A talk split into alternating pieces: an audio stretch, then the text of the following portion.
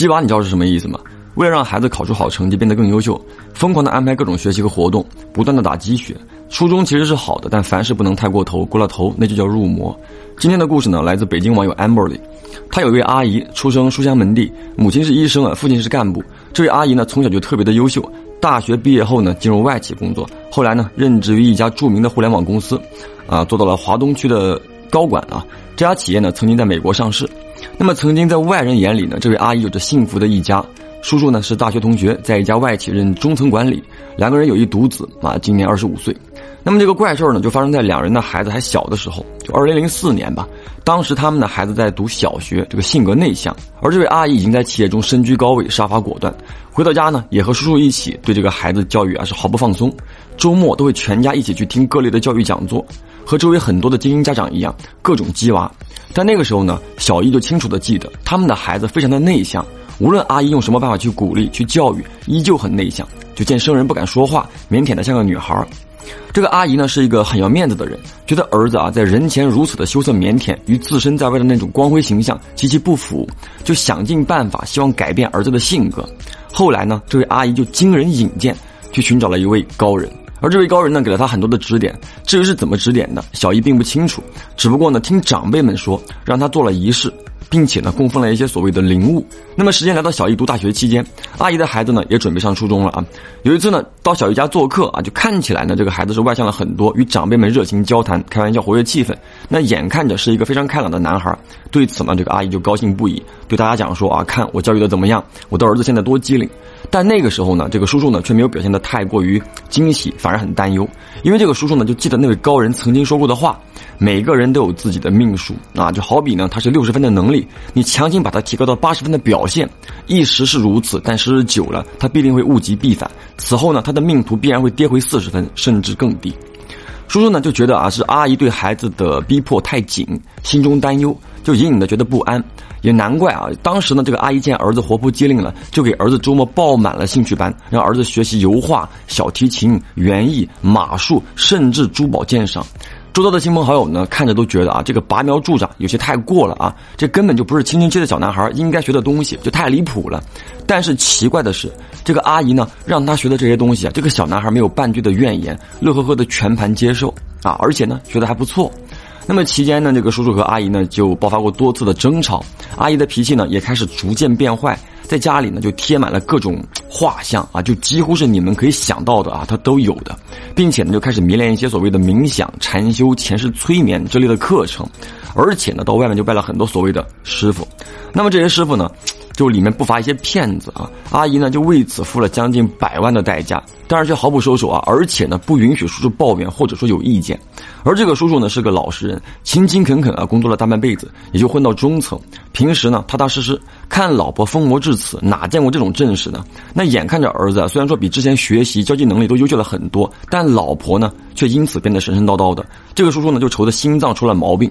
后来呢就想起了那位高人，便又去拜访询问。结果呢那位高人就告诉叔叔。一念放下，万般自在。你早放下，早自在。强求便是无用。还劝告叔叔，如果阿姨再执意鸡娃下去，恐怕是物极必反，有灾祸。那叔叔呢？当时就问有什么灾祸？高人呢？当时就说了三点：一，你太太会面带笑容，心满意足，热情高涨的毁了自己；二，你们的儿子会永远回到幼时的状态；三，你恐有病灾。并且呢，在临行时啊，多次叮嘱叔叔，让阿姨见好就收，回归平和，不然后患无穷。叔叔回家之后呢，就把这些经过都和阿姨说了，苦口婆心的劝导阿姨，也发动了家里的一些长辈啊，旁敲侧击说别把孩子逼得太紧，容易出事儿。但阿姨此时呢，事业正顺，多年打拼，已经成为了华东区的老一。儿子呢，在人前聪明伶俐，成绩优异，在各类竞赛中屡屡拿奖，哪肯就此放弃这鸡娃的念头呢？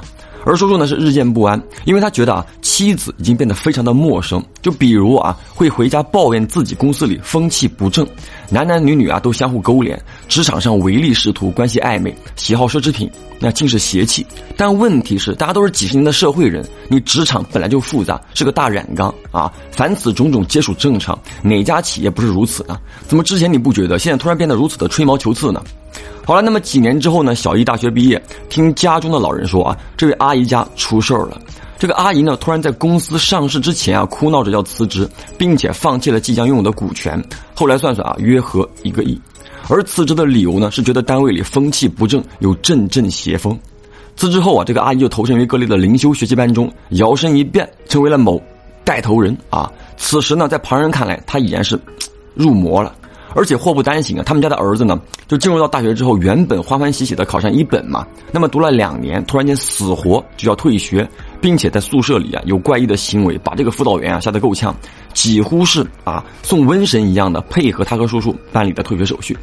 而叔叔呢是个老实人，对这一切呢就感到深深的绝望，强拉着阿姨再去拜访当初的那位高人，而高人呢闭门不见，打电话授意保安，连小区都没让他们进。后来啊，叔叔无奈了。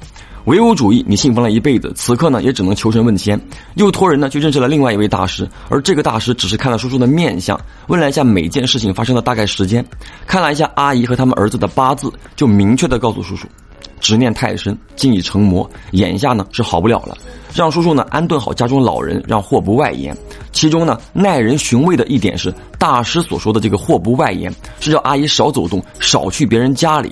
并且啊，在叔叔一家走出门之后，叔叔亲眼看着这位大师啊，把门口阿姨刚刚踩过的地毯用脚踢到了一旁的垃圾袋边，啊，而大师所说的少走动，阿姨又怎么可能做到呢？之后呢，这个叔叔呢就强行带着阿姨去看心理医生，但这个阿姨去了就把这个心理医生大骂了一顿。儿子呢是无故晕倒多次，去多家三甲医院住院检查，却查不出半点毛病来。看中医也未有半点作用。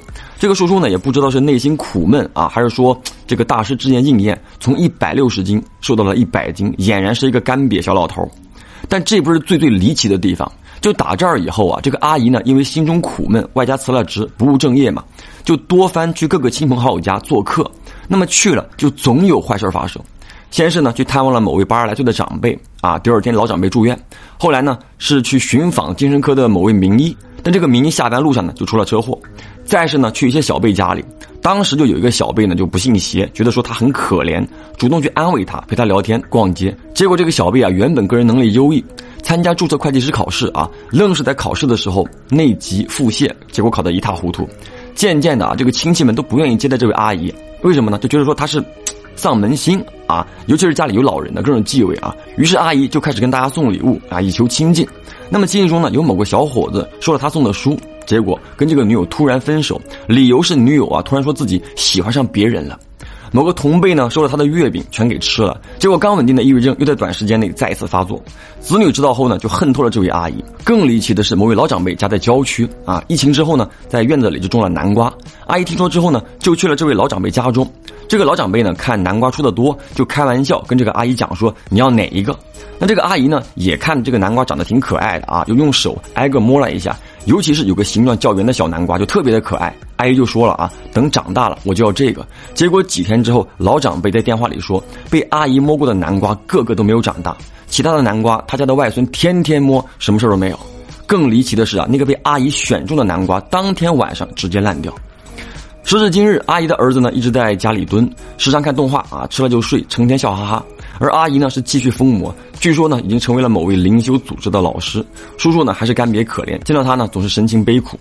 那么故事呢到这儿就结束了。网友小易呢也是感慨良多，他时常会想啊，这第一位高人说的六十分的命啊，强行赋予他八十分的能力，长此以往，别跌向四十分，还真的是万物的平衡。难怪有些人呢时运再不济，也总有托底，而有些人拼命攀登，终不得在高位站稳。冥冥中呢，若非人力所不能及，那到底是什么原因呢？而当我讲完这个故事啊，内心更是五味杂陈。虽然说我从小家境一般，成绩平平，但至少呢，我有着许多美好的回忆啊。再看看现在的孩子，时间已经被补习和作业堆满了，哪有机会感受生活？那在我看来，所谓成长，也只是从一个鸟笼飞往另外一个鸟笼。但鸟儿它不是应该属于天空吗？